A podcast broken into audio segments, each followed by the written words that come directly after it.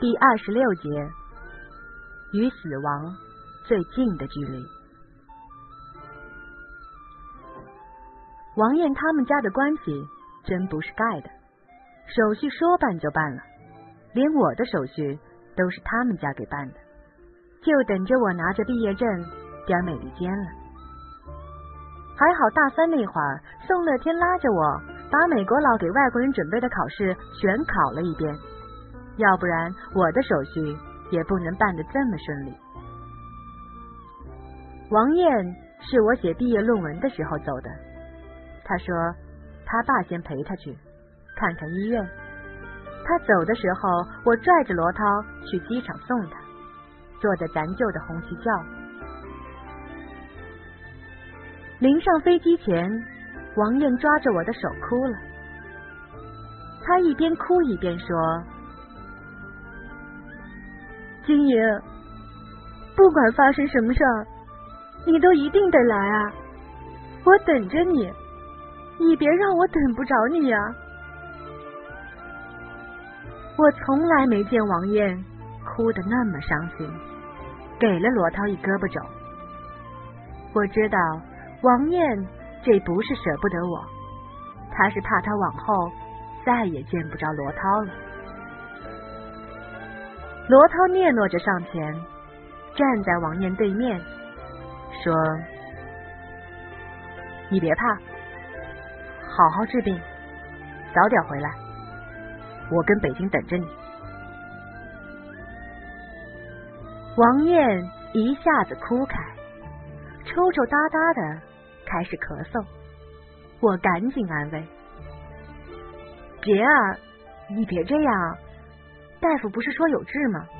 那可是北京哦不，全国最好的肿瘤医院，我亲耳听见的呀。这之前我陪着王艳上过一回医院，看着那大夫沉重的表情，我都快急死了。可大夫还是跟我们说，并不是完全没希望的。王艳表哥当时都乐颠了，我也跟着高兴。王艳哭得更厉害，对着罗涛说：“我还能见着你。”罗涛坚定的说：“能，肯定能啊！”看见这情况，我眼睛也有点湿了。我拉住王艳的手说：“燕子，你等着我，毕业证一到手。”我就找你去，你不怪我，真不怪我。王艳一双大眼看着我，惊喜异常。我被他说笑了。得了吧，都过去那么久了，我都忘了。你看，我都要上美国念书了，说明我什么都放下了呀。王艳黯然。你就是因为放不下才走的吧？我的心事被拆穿，只好干笑。甭管为什么吧，反正你在那边等着我，我一拿着毕业证就找你去。其实我还得谢谢你呢，要不是你手续哪办的这么快，这么顺利啊！我跟王艳大舅不熟。人家牌高，我不能直接谢，所以只有谢王艳。给那位大高干听见，也算我心意到了。啰嗦了大半天，王艳和他爸算是进了海关了。我没跟咱舅一起走，我坐罗涛车走的。一路上，罗涛加起来一共说了三句话。我看他心事重重的样子，满心欢喜的觉得他终于爱上王艳了。可是不知道算不算太晚，也不知道是喜是悲。生活就是这样，有太多事情等你明白过来的时候，已经晚了。我估计世界上要是有后悔药，肯定卖的比什么都好。妈的！早知道当初学化学去，研究出来一剂后悔药，我就发了。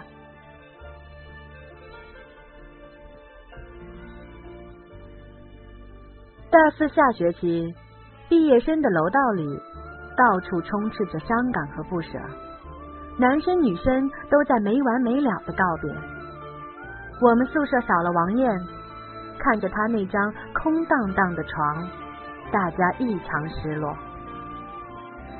离校那几天，北京站整天被泪水淹没，挺大的男生也哭天抹泪的。在这之前，他们在一块喝酒的时候，不一定哭过多少次呢。我们寝室除了王艳走了，就是我了，剩下的全都奇迹般的留在了北京，所以我们伤感的味道没那么重。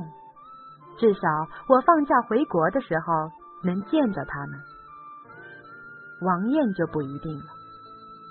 说不好听点客死他乡也不一定。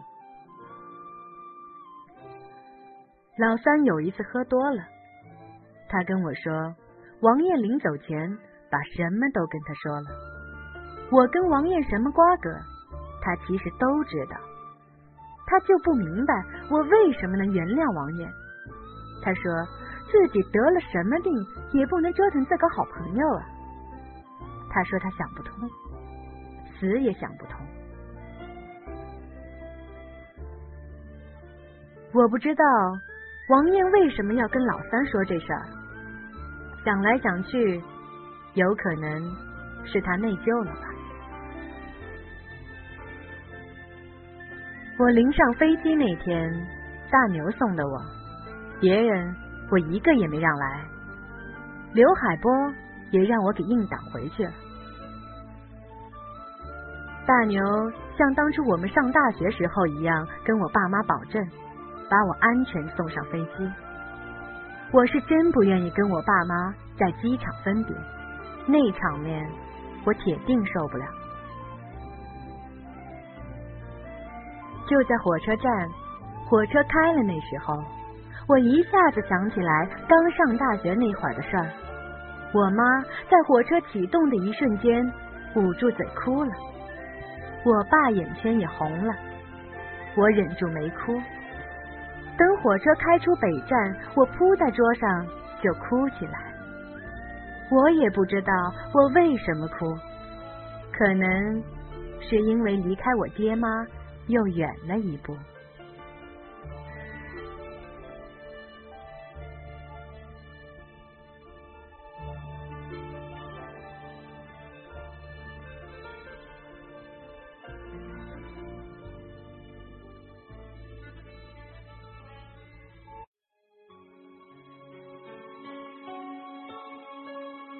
听课网，有声的世界，播客的天堂。我的听课，你做主。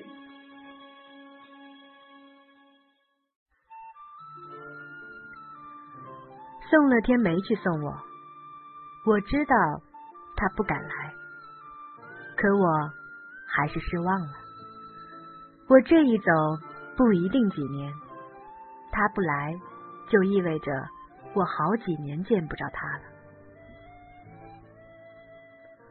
打了辆出租车去机场，还没到机场高速，车就不动了。怎么着，师傅？大牛探了探头。美国领导来访问吧？封路了嘿！司机指着前边的标志说。我一下子急了。什么跟什么呀！我这赶飞机呢，这不坑人吗？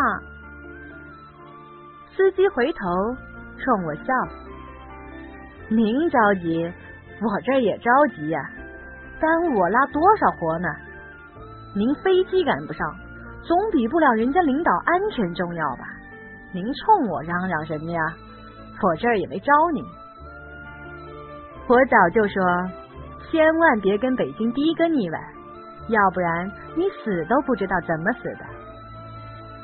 我不敢言语了，看着手表，心里着急呀。早知道我早出来一个小时好不好啊？偏踩着点儿走，好像对北京多生感情似的。这下好了，飞机赶不上了，真他妈的倒霉！大牛嘟囔着骂，跟着司机你一句我一句的说，跟说相声似的。我光顾着着急，也没心思听他俩说了。好不容易通路了，到了机场，飞机早飞了。我这个生气呀，把手里的机票扔了。大牛急了，哎，你别扔呀，这还有用呢。到询问处一问，机票不算作废。换一张可以，得交点手续费，让我上国航办事处去。我气哼哼的跟着大牛回了人大。大牛他们宿舍空了，我只好在他们宿舍凑合一晚上，明天再说了。我坐在大牛床上跟他捣鼓。你说，国家再小，他再怎么也是个总统吧？他干嘛跟我较劲呢？我这招谁惹谁了？我？我气得手都哆嗦了，我犯合计，我是不是犯太岁？怎么这么倒霉呢？连想跑都跑不成，成心让我窝在国内吗？不是，我一生气，糊涂的连电话都忘了给我爸妈打一个。大牛说好了把我送上飞机，马上给我爸妈打电话的，这会儿我俩全忘了。大牛正劝我。宿舍的门哐当一声被撞开了，宋乐天血红着双眼冲进来，看见我入了定一般僵在了屋中间。你怎么来了？大牛站起来去拉宋乐天，宋乐天也不动。等到把我看仔细了，宋乐天才慢慢走过来，蹲下，拉住我的手。真是你，金莹。我被他弄得一愣。不是我是谁呀？你怎么了？宋乐天像个孩子一样攥着我的手，伏在我膝盖上哭起来，哭出声来了。上回他说要跟我分手，流出的眼泪是男人的眼泪。这一次，他是像个丢了玻璃弹珠的小男孩一样放肆的哭着，他死死攥着我的手，像是小男孩攥着最后一颗心爱的玻璃弹珠。我和大牛都懵了，好半天，宋乐天才放开我，抬起头望着我，满脸的泪水，哭得不成样子。我问他到底怎么回事儿，他断断续续的说：“飞机失事了，掉海里了。”他刚知道的。他打电话问旅客名单，人家不给。他以为我出事了，我还以为我再也见不着你了。宋乐天念叨着，站起来把我拉进怀里。没命的把我往他身体里箍，我怎么挣也挣不开。这种感觉真熟悉，好像昨天才感受过似的。那一刻，我觉得我距离死亡真近，我浑身的血液几乎凝固了。只要我准时上了飞机，那么我就没命了。要不是我没多提前一个小时出门，要是那个东欧小国的总统没来北京，要是飞机晚点了，我就没命了。死原来是这么容易的一件事。我操！你放开他，让他给他爸妈打个电话呀！老两口不得急疯了！你丫松手啊！大牛死命掰着宋乐天的手。宋乐天这才反应过来，放开我，抹了一把眼泪，从兜里掏出手机来递给我。我这么一急，我家电话号码多少我都忘了。大牛抄起电话，拨了我家电话号码，刚想把听筒递给我，看见我木讷的眼神，立刻改变了主意，自己跟我爸说：“叔，我大牛，您别着急，别着急，我跟您说，金鱼没赶上飞机啊，没赶上。可不是嘛，您和我婶放心，没事儿，等会儿我让他跟你们说话。”大牛把听筒递给我，我只叫了一声“爸”，就再也说不出话，放声大哭起来，直哭得肝肠寸断，心胆俱裂。